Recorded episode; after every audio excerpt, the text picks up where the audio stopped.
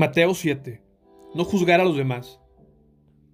No juzguen a los demás y no serán juzgados, pues serán tratados de la misma forma que traten a los demás.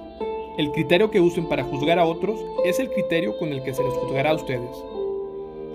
¿Y por qué te preocupas por la astilla en el ojo de tu amigo cuando tú tienes un tronco en el tuyo? ¿Cómo puedes pensar en decirle a tu amigo, déjame ayudarte a sacar la astilla de tu ojo cuando tú no puedes ver más allá del tronco que está en tu propio ojo? Hipócrita, primero quita el tronco de tu ojo, después verás lo suficientemente bien para ocuparte de la astilla en el ojo de tu amigo. No desperdicien lo que es santo en gente que no es santa. No arrojen sus perlas a los cerdos.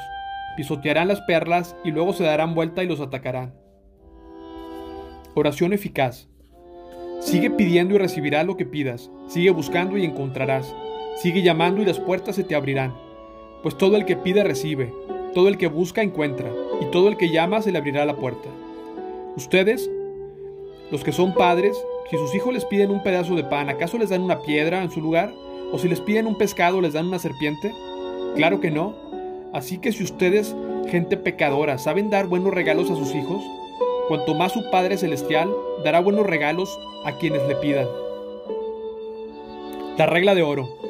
Haz a los demás todo lo que quieras que te hagan a ti. Esa es la esencia de todo lo que enseña la ley y los profetas. La puerta angosta. Solo puedes entrar en el reino de Dios a través de la puerta angosta. La carretera al infierno es amplia y la puerta es ancha para los muchos que escogen ese camino. Sin embargo, la puerta de acceso a la vida es muy angosta y el camino es difícil. Y son solo unos pocos los que alguna vez la encuentran. El árbol y su fruto. Ten cuidado de los falsos profetas que vienen disfrazados de ovejas, inofensivas, pero en realidad son lobos feroces. Puedes identificarlos por su fruto, es decir, por la manera en que se comportan.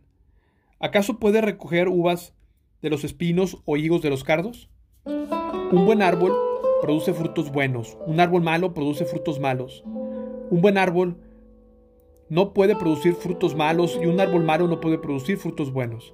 Por lo tanto, todo árbol que no produce frutos buenos se corta y se arroja al fuego. Así es, de la misma manera, puedes identificar un árbol por su fruto, puedes identificar a la gente por sus acciones. Verdaderos discípulos. No todo el que me llama Señor, Señor, entrará en el reino del cielo. Solo entrarán aquellos que verdaderamente hacen la voluntad de mi Padre que está en el cielo. El día del juicio, muchos me dirán, Señor, Señor, profetizamos en tu nombre, expulsamos demonios en tu nombre, hicimos muchos milagros en tu nombre. Pero yo le responderé, nunca los conocí, aléjense de mí, ustedes que violan las leyes de Dios. Edificar sobre un cimiento sólido. Todo el que escucha mis enseñanzas y la sigue es sabio, como la persona que construye su casa sobre una roca sólida. Aunque llueva a cántaros y suban las aguas de la inundación y los vientos golpeen contra esa casa, no se vendrá abajo porque está construida sobre el lecho de roca. Sin embargo, el que oye mis enseñanzas y no las obedece es un necio, como la persona que construye su casa sobre la arena. Cuando vengan las lluvias y lleguen las inundaciones y los vientos golpeen contra la casa, se derrumbará con un gran estruendo.